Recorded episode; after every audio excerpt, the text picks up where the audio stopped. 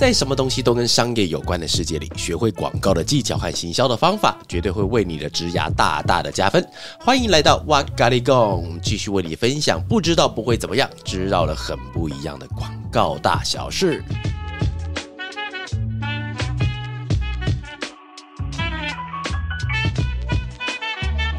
Hello，大家好，欢迎又来到哇哇的小天地，叫做哇咖喱贡啊。好，那我们就跟今天跟韩来聊一个话题，叫做广告业的提案。因为我刚才讲说叫做的时候，其实我忘记我的题目是什么，你知道吗？因为 好，那我们今天来跟大家聊一聊提案。大家进广告业都觉得自己有一天一定会遇上提案。那娃娃，你还记得你第一场哦提案是一开始就来这么刺激的问题哦。第一场提案应该有两次，两次的第一场，第一场是我真的在大二的时候，因为我第一份广告工作是大二的一个算是半工读半正职的工作，然后当时的第一个提案我还记得我提给谁，然后呢，那我大家分享第二次的第一次提案是我开公司之后的第一次提案，这两个是不一样的，因为第一次提案的话就是压力没有这么大，因为当时我是设计。我还记得我当时做的是一个发廊的品牌，那个发廊现在还在，我记得它叫快乐发廊。你有没有听过这个牌子？完全没有，真的哦、快乐发廊听起来听起来怂怂但很快乐。但它其实是那个连锁的店哦，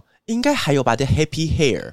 哦，哎呦，英文呃，英文好像有，哎呀，怎么样？英文很好，是不是？不是就是 总问还不知道，我就讲台语过来讲。哎，那客家语的快乐哦，我跟你讲，客家话的快乐很难念，一般人发不出来。还以为你要说很难听。不是很难念 t o n 在客家话里面，快乐叫 t o n 哀动 t o n 就是我很高兴。我因为之前我觉得这个字很难很难记，后来我就把它记跟跳放在一起，因为快乐快乐的时候你会跳嘛，那我就用跳跟 n 把它合在一起。好了，这题外话，我们刚刚本来讲什么所以你第一场提案是哦第一场提用发廊，然后发廊。对，开公司之后的第一场提案是提什么啊？第一场提案是我当时的客户是 Converse。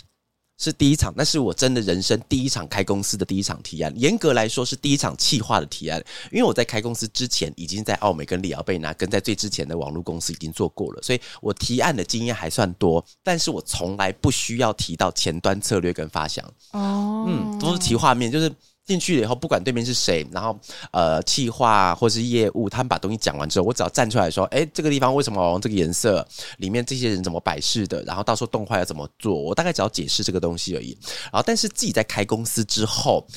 要提前端策略，因为你直接往后提是不会有人想知道你在干嘛的嘛。嗯然后当时我的第一个要提案的客户是 Converse，印象非常深刻，而且那时候印象深刻到什么程度，就是不知道为什么，因为。当时我们进去的不是去到会议室哦，他们可能是因为可能是因为地点还在干嘛吧，所以我们是去到他们物流中心。很物流中心欸，所以它有点像是小型的礼堂，但是比礼堂稍微小一点点。你就想象它里面大概就是四十平到五十平之间的一个仓库，然后呢，旁边堆满了全部都是 Converse 的鞋盒，然后鞋子都在里面，然后上面还会有衣架，因为他们有卖衣服跟帽子嘛，旁边很多衣架，就是有一点像是正在处理货物的畅流中心。然后呢，我们那时候提案是，我还记得中间是一张铁桌子，然后我们就坐在铁桌上面，然后铁桌的后面有一个可以手写的白板，然后当时我跟另外两个同事，就是我们三个老板嘛，我们三个一起去提案，然后重点是提案当天我的结果是，之前在其他地方好像也有分享过，当时我就重重的受挫了一次，讲完了之后，他跟我讲说，哇哇，我完全听不懂你在讲什么，啊，好惨。好可怕！但因为其实我可以理解，你知道吗？为什么？就是因为当时我为了要提前端的那个策略分享，然后呢，因为前面必须要提到年轻人在干嘛。哎，这边也跟各位科普一下，通常我们在提案的时候，比方说我们今天讲到韩韩，你十八岁了吗？哦十八了啊。我17啊，假设我们今天的对象是像韩这么年轻、曼曼妙的女性，那我就必须要从她这个类型的人开始往下切，就是这样子的女性哦，她们可能在。感情观、爱情观，呃，他们可能在购物观、消费行为模式怎么去切出来的，然后才会开始慢慢引导说我的 idea 怎么跟韩这样子的人去把它结合在一起。但是当时我不知道我要干嘛，我就把提案完整的分成两半，第一半呢就是解释年轻人是什么。然后第二案就解释我要做什么，但是我这两个东西完全没有任何的没有中关间的系桥梁哦，没有任何关系，所以我在讲完的时候，有一点像是我把一个学术资料从头念到尾，而且那个客户当时还算客气，他没有打断我，我光那个东西还讲了二十分钟。重点是哦，讲完了之后没有衔接点哦，那个感觉就有点像是说，哎，我们介绍完了，把韩这个人介绍完了，介绍完之后，好，那我们来看我们 idea，然后 idea 是完全跟你没关系的，所以听完的时候，其实客户 的那个反应，我觉得还算不错啦，至少他没有直接当我当场飙我脏话。但也奇妙了，就是后来我提完那一次之后，他只告诉我说他听不懂，但是其实 idea 他是执行的，他是买单的，应该这么说，就是对于很多的客户来讲，因为其实他们吃过的盐也很多，他们很懂东西。所以其实有没有前面那一 part，其实只是帮助他们能不能够往后想。所以并不是每一个客户都一定要前端的策略，他才有办法理解你后面的创意。因为其实那时候当时我可以开公司，因为我们的实力已经到达一个水准，只是我不会讲话。哎，各位，你现在听到我在那边 podcast 里面漏漏等那边这边很痛很痛就华裔 happy hair，话没说服力。在当时真的是这样子。我在因为当时我们公司刚开，只有三只猫，呃，我们三个人基本上就是在。讲话很喊满的三个人，我们三个都是设计出身啊，设计出身谁会讲话？我们只会拿笔捅人而已吧，我们根本不会讲话，讲出来都不是好听的东西，因为我们不知道，因为以前当设计的，包含现在当设计的也是哦，就是呃这边有如果有设计的朋友听到的话，那也可以当做一个心中小小的启发了哈。我以前当设计的时候，其实脾气超大的。我不知道大什么很大，真的不怕出门被人家开枪哎，那真的超白痴的。然后只是因为当我要自己去面对客户的时候，你的那个大脾气，没有人要鸟你了。真的，你走出去，每个人你买东西是要排队啊。那这样的话，那不会有人因为你是做设计而对你有什么样的礼遇？不会，尤其是客户，他因为你没有提好计划东西，直接把你吊起来打。我跟你讲，所以当时我在提完了之后，案子还是被买了，而且后来我也执行了好几年他们家的东西。但是那个第一次的经验实在是太惨痛了。那你回来之后有痛定思痛的想说要怎么钻研这个提案吗？完全没有，完全没有。不是因为那当时我们是蠢到我不知道这两个东西应该要怎么合在一起，所以其实。我不是像那种日剧或是漫画，然后回来之后突然好，老子跟他拼了，开始上网找资料啊，把这个东西学起来。没有，因为老实说，因为当时他已经十四年前了，在当时的 YouTube 都没有这么红，都没有这么多东西可以看。其实那时候很年轻哎，靠背，其实没有那么多东西可以看，所以就是一关一关一直用土法炼钢的方式上。那你那时候没有先记得说在澳美？里奥贝纳的时期，那时候其他的业务计划出去怎么提案？没有，完全忘记。当时真的哈，只怪当时年纪小，太高傲。我是讲真的，因为你看我现在跟大家讲话，或是在跟客户讲话的时候，就是一定是先往后三步走。要么不能跟客户同排走，一定要走在他后面。真的有这一条？啊，没有啦，真的真的嘞，对对，头不能抬太高会被砍头。因为现在我对于客户之间的那个上下的分级，在我心中其实是有一个很明确的一个标准。纵使我在跟客户聊天的时候，别人都会说：“哎，娃娃，你跟客户好像朋友在聊天。”我说：“那是我们在表现层面上，但是。”在表现层面之后，我对他们的那个心永远是甲方跟乙方的，不会去逾越那条线，因为他也不想我逾越那条线，所以就是慢慢的学起来。但是我觉得你要在想现跟现在的设计师或现在比较年轻气盛的人讲，他们可能听不懂。我觉得也不用听懂，因为时间到了，他们自然就慢慢来。对，真真的就慢慢就懂。所以你后来变成你现在的提案风格是怎么摸索的？哦，中间有摸索过好多次哦。严格来说，每一次的摸索都是每一次的失败。因为每一次结束之后，我到现在还有这个习惯，就是当提完案之后，我会严格的检讨我自己，就是在什么地方是错的，在什么地方我讲不好，或者讲什么地方 K 到。像我之前我在录东西的时候，我有我有那个你有在听的时候，我也会跟你讲，我说我说在第几趴的时候，其实我讲的不好，我讲的太急或者太怎么样子。然后其实一般人没有听出来，但是因为讲人最知道，因为有两种人你是骗不了他的，一种是老天爷，一种是你自己，你绝对骗不了这两个人，就是你讲错就是讲错。所以那就是有这个习惯会去检讨自己，所以在每一次的时候慢慢优化，所以它的优化的过程很漫长。讲到这边呢，刚好也也难得帮自己打一个广告，就是帮自己叶配。我本来想说在这次 podcast 最前面要加上一段那个念叶配那个文字，但想说因为自己还不到那个等级，还是加在里面好了。就是我在那个文案的美这个地方，他们有个叫灵光学院，我这边开了一个线上的直播课。那线上直播课的话是在八月二十六号开始第一堂，那如果有兴趣的话，可以上。个课，会直接在空中跟我面对面。那，另外一个广告的话，就是在八月五号的时候，现在听到 podcast 应该已经开卖了哈。就是我有在跟社群动的杰哥做了一个线上的讲座，里面也是提到有一些提案的技巧或者一些设计的方式，那都是拿自己痛定思痛的经验来跟大家做分享。所以一边听的时候，你会听到水声。为什么会有水呢？都是眼泪，眼泪跟血意，好吧？会叮咚叮咚的，血意太血淋淋。那你经过了一番寒彻骨、痛定思痛之后，对你现在来说，怎么样是一场成功的好的提案？成功的好的提案呢？我昨天在直播的时候，有一个朋友他问我的一件问题，我觉得那个问题可以刚好当做今天的一个借鉴。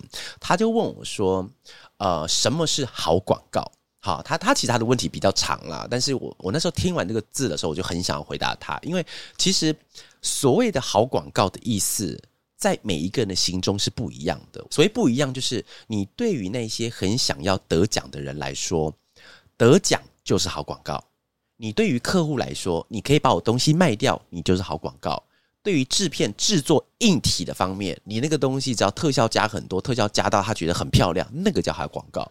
音乐很好叫好广告，所以每一个人对于好广告的定义跟出发点不一样。我自己的标准答案是偏向客户那边的，只有那个东西能够成功解决掉某一件。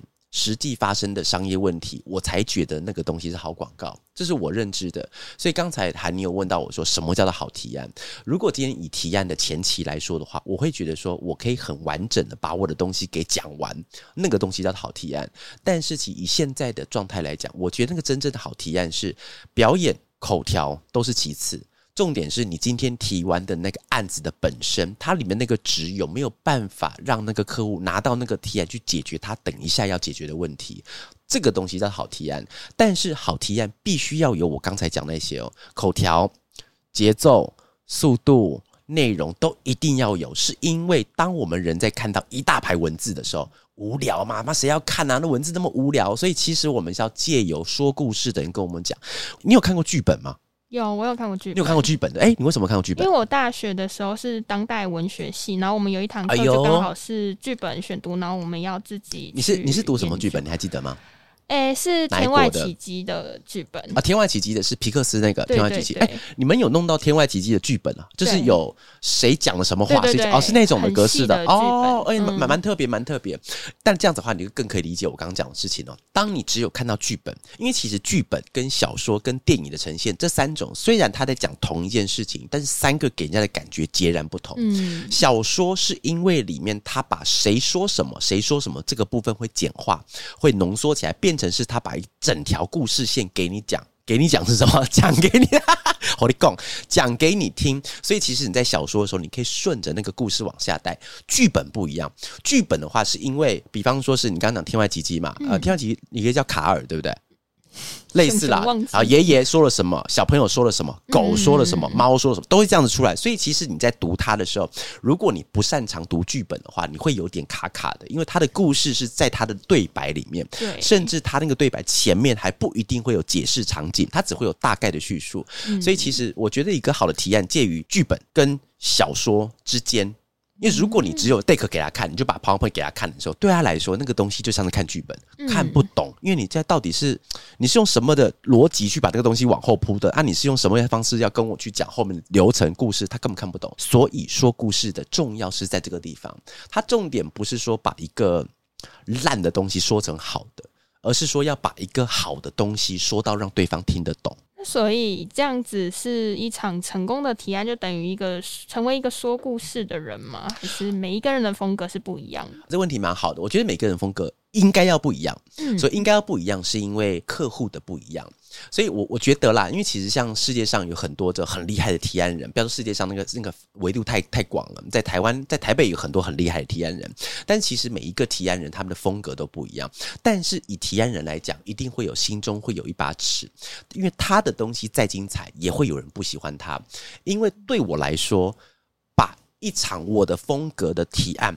提给客户这个事情不是最重要的，最重要的是那份提案借由客户听了以后他会买单，这个才叫做好提案。严格来说啦，以方式跟技巧，我应该八十九十趴的客户我可以搞得定，但是一定会有人不喜欢我这种风格的，到时候我就必须要派其他人出马。所以其实广告它不会是一个人从头到尾都可以干掉，就是一定会有人讨厌你。但是广告的很麻烦，是因为他要喜欢你，他才有办法把东西买掉，这是一个人之常情。那所以不会是每一场都是由你自己出嘛？那你要怎么选择说这一场适合谁来去提，然后去观察他们是哪一种类型的 提案人？其实。不只是我，因为其实每一个人都会知道。像我们在上礼拜的时候有提一个车子的，当我们一听完 brief，同事都跟我讲：“我把这个要这个要你去提。”我说：“好，我知道。”因为其实我也知道，其实那个，因为我们彼此都熟悉的对方了，所以其实要提什么东西或怎么讲的话，大概听完客户 brief，我就知道应该是谁要去提。只是因为用我的方法跟我的技巧的时候，我可以应对的客户会稍微多一些些。男的、女的、老的、少的，其实各有各自的应对的方法。其实这边也可以分享给各位啦，因为其实提案很多人说认为是到了。提案现场，PowerPoint 打开才开始，但其实不是哦。那其实真正的提案是你第一次跟他见面的时候，其实已经开始了。你想象一个状况，今天我跟韩坐在会议室，然后你是客户，然后我是我是代理娃娃代理商哈，然后我进来的要听你讲完你要我做的东西的时候，其实我已经要开始引导你往一个方向走了。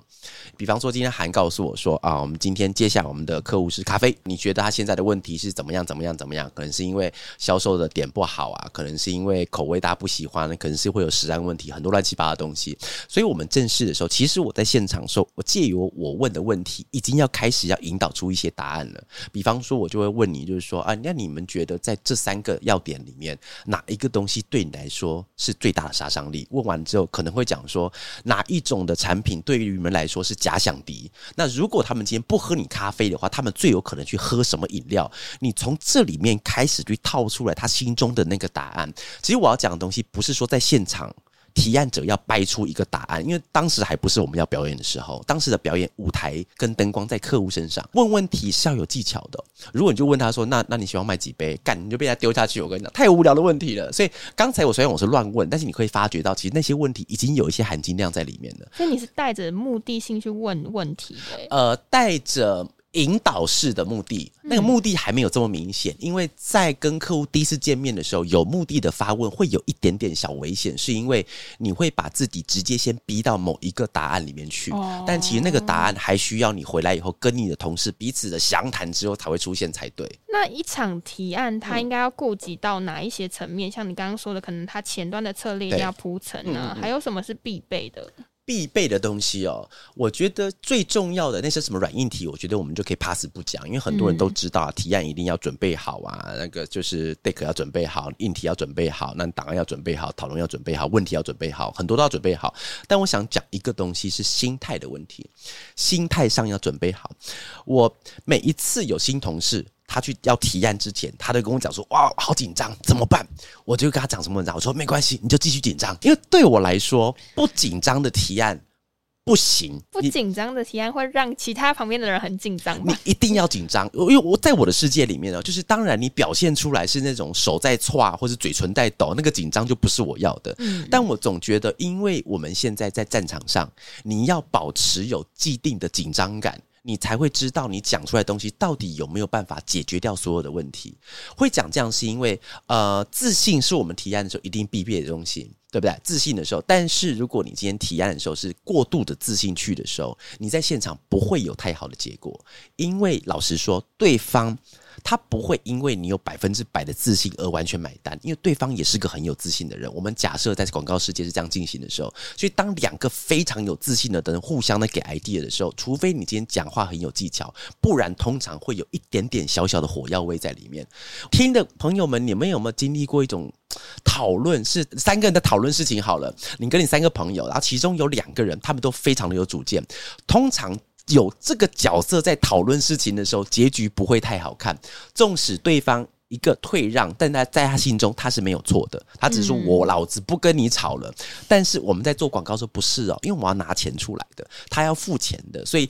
不会有那种说好我不跟你吵，一定是跟你干到底。所以当两个人都出现这个状况时，会出现问题。所以这个东西往回去，我们又不能跟人家讲说，哎，那个娃娃跟我们讲说提案不能有自信，不是哦，各位不要误会了哈，提案一定要很有自信，只是在自信的同时间，心态要调整好。那你自己去准备一场提案的时候，你会就是有哪些 paper 或者是一个 SOP 的流程吗？SOP 老实说没有，但是有一个东西我一定要练习的，就是我会把我关在会议室里面。对你自己关在会议室，然后我就关门。有时候我在里面练到出来的时候，办公室已经没有人了，你知道吗？就是靠背，因为他们也不敢来吵我，所以我进去的时候，我会模拟到整场的会议室。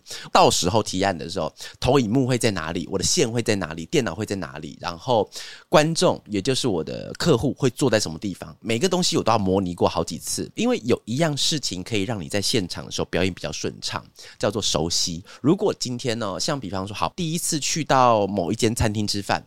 进去的时候，当然餐厅很漂亮，没有错。但是你连厕所在哪都不知道的时候，你在现场没有办法百分之百的放松。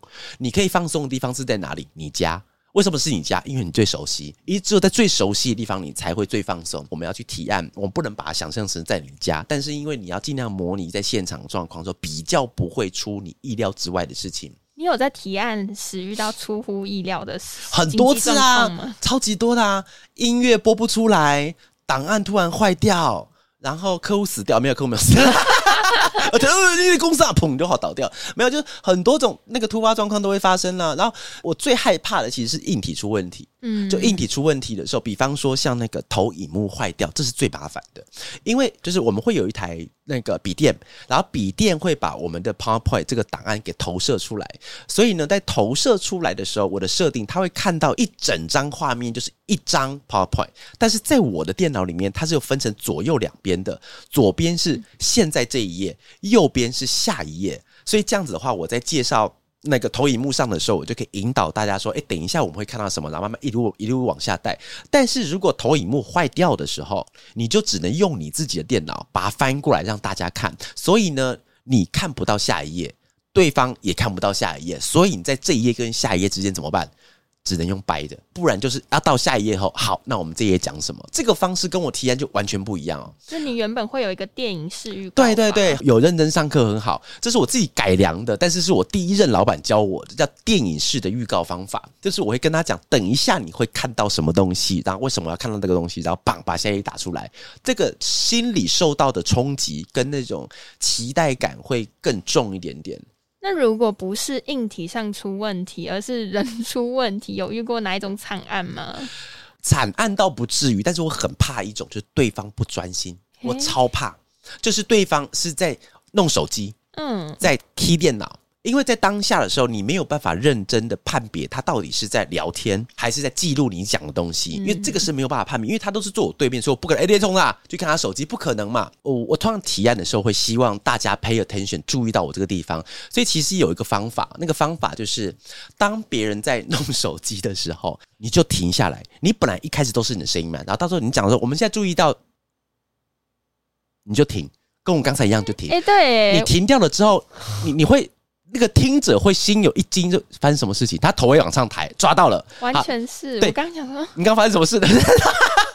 所以你只要把气氛弄得僵化一点点，他头一抬起来，赶快往下接。记得那个气氛是他起来的时候，当他跟你眼神对到的时候，他心中已经有一个想法，就是哦，他叫我要注意了，所以他会开始往下。除非他今天真的太忙，他又开始玩手机的，无解，没办法，你就只好继续讲了。所以这是我最害怕的。这真的是一个不错的小 paper 哎、嗯，就不要讲话，安那你。会一边在提案的时候，一边在判断客户他到底喜不喜欢提案的方法，还是你会一直只顾自己的讲下去？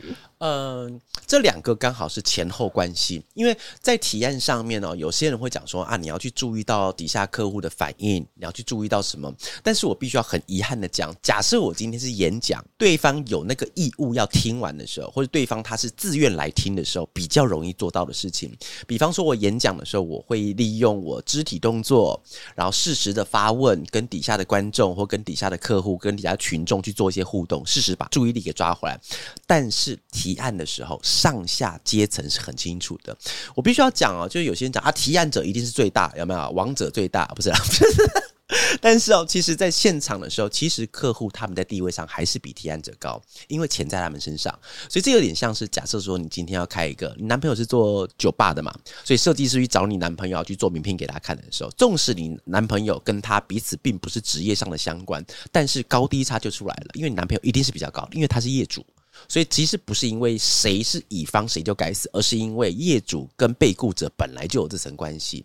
所以呢，回到刚才那个部分，就是你真的很难去要求底下的观众要跟着你去往下走。纵使你是个场控大师，纵使是像我这种等级出去，我都没有办法完全的保证对方他要。跟着我往下听，所以如果你当你真的遇到必须要解决掉你刚才那个问题的时候，很多时候是没有办法完全解决的，因为他就是已经保持着他没有要听的精神。所以如果发生这个状况的时候，那你反而只能从他身旁的人下手，死盯着那个不跟你讲话的人的隔壁人，你就盯到他觉得他害羞，拼命的跟他讲为止，因为那个他已经不理你，他就是不会理你了。那你有没有你自己最喜欢或是印象最最最深刻的一场提案是怎么样的？最喜欢或印象最深刻，我想一下哈，因为严格来说，喜欢的提案还蛮多场的，就只要是我的准备很充足的，到最后我都会蛮喜欢的。因为我提案的风格会把它变成一种类似像表演。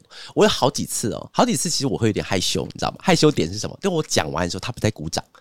就是真的，我讲真的，讲完他们在鼓掌，是而且不是我们公司在鼓，是客户在鼓掌，所以鼓掌的时候当下我会有点害羞，因为其实我没有要他鼓掌，因为我想知道你们对于这个 idea 有没有买单，买单比较重要，但是他们会打当做一场看秀，就哦，好好好，那好了也蛮开心的啦，但是最后目的还是比较重要哈。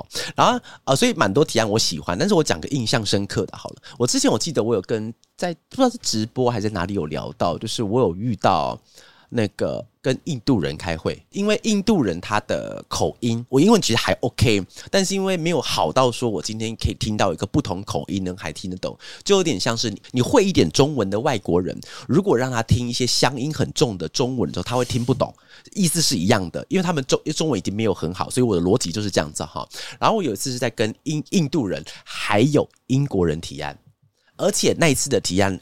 比较麻烦是因为，呃，当时我还记得我是做 BankQ 的东西，BankQ 的手机，然后因为那时候我们手机是把它设置成说，用很多的代表物。去代表说，在这个画面上，每一个代表物代表某一个网站的单元。我还记得里面有那个什么 disco 舞，那个上面那个灯，你知道吗？就那个会会一闪闪旋转闪亮的那个东西是我们的物件。然后还有小蜥蜴，因为我们要讲那个手机它是有小蜥蜴，但是有很大的功能。因为小蜥蜴会变恐龙，然后旁边有很多的物件，然后我必须要解释那个物件。靠背，哎，感觉很难的。哎，我光前面上那个上面那个 disco 那个那个 LIBE 要怎么讲，我就我就想半天，那个东西正确用法是什么呀？我不知道，因为时间谁谁谁还在跳 disco，那没有那种东西啦。然后你还想说你的呃小蜥蜴，到时候你滑鼠过去，它会变大恐龙。干，你也要知道蜥蜴跟恐龙怎么讲。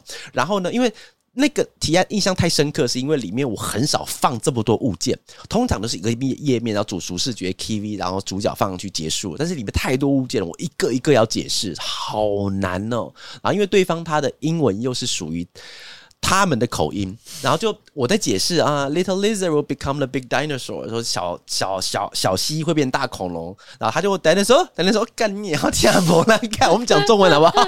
听不懂，所以到最后的时候就很糗，我就只好眼睛一直直直勾勾看着当时我们负责，因为他当时是透过广告代理商，我就直勾勾看着我们广告代理商那个男的业务，他看起来英文很好，然后我就讲一句，他帮我翻译。那就是，就有点有有点糗，但是就没有办法，所以那是印象真的蛮深刻的。那通常都会是中文对中文吗？还是对外商的？哎，我对过台语的。有需要台语提案，我对过台语，真的真的这这刚好当做我们今天最后一个话题。哎，我们今天本来是要聊什么提案嘛？对啊，我们是在聊提案。我我们有没有歪掉？没有没有歪掉。我讲最后一个，讲最后一个，那个印象好深刻。那是我在第一间公司的时候，哦，我记得当时是做，因为当时会做网站跟活动的公司没有这么多，所以有蛮多是中小企业或者台湾本土的。我还记得它叫做净水器。在提案的时候，我在讲画面嘛，然后旁边是他们总经理，他们总经理前面有一个杯子。然后我想说，只有他有，我们没有。那我想说啊，那喝水嘛，对不对？但是进去他不是，他杯子拿起来吐。他一边开会一边吃槟榔，然后槟榔就问我说：“贝宝贝宝。”然后又不好意思，就啊不不不不不会不会不会。他现场的只一直配槟榔，所以现场我们所有的东西是用台语在进行沟通的。确定不是黑社会？他哎，你这样会被人家干掉哦。吃槟榔不代表黑社会，但是黑社会可能会吃槟榔哦。对，但因为你刚刚那个画面，感觉是要找你们去海派调事情。海派应该这么说，他的气势，他的溃靠，因为其实对于台湾的很多本土，他们其实要讲究不是行销的能力，而是业务的能力。那业务的话，彼此有什么很好谈？你知道吗？烟酒槟榔这三个东西，只要你会的时候，比较容易跟人家拉近关系。所以有时候是因为工具型的存在，只是因为在当时提案的时候，我不习惯在现场我还要抽烟跟吃槟榔的时候，当时的印象就非常的深刻，很奇妙的一件事情。那你们提案的时候要改成用台语讲吗？要，因为不一定要完全改成台语讲，是因为他只用台语回答你的时候，你自然而然会变成有几个 key word，你就会变成那个台语字。但是我们今天当做做一个主题啊，如果你各位知道“消费者洞察”这几个字怎么翻成台语，也欢迎到我的 IG 上来跟我讲。好，我讲不出来，了。消费价洞察一下怎么念，我就不懂了。洞那这个后吗客？家语应该也没有这个 字没有办法啦。好了，那今天在节目最后面的时候，在前面，其实最主要今天跟大家聊一些故事。那其实因为每一个人对于提案，可能心中在以后都会慢慢的让出一个自己习惯的模式。那其实我也会跟我公司的同事讲，我的模式是一种。但是你一开始的时候呢，我鼓励大家用死的模仿。所谓死的模仿，就是别人高手，你觉得他怎么弄，你就学他。学到一种程度之后，再开始找出更适合你的自己。所以一开始的时候，你不要太执着说一定要找出自己的风格。那所以这个话，我们应该在下一集的 podcast 会跟大家聊到。对，我们下一集的 podcast 要来传授娃娃他自己的提案聊天聊天，好了，那在最后面就希望大家以后如果有机会要提案，都可以一切顺利的情况之下，大家一起热血下去。哇，咖喱贡，拜拜。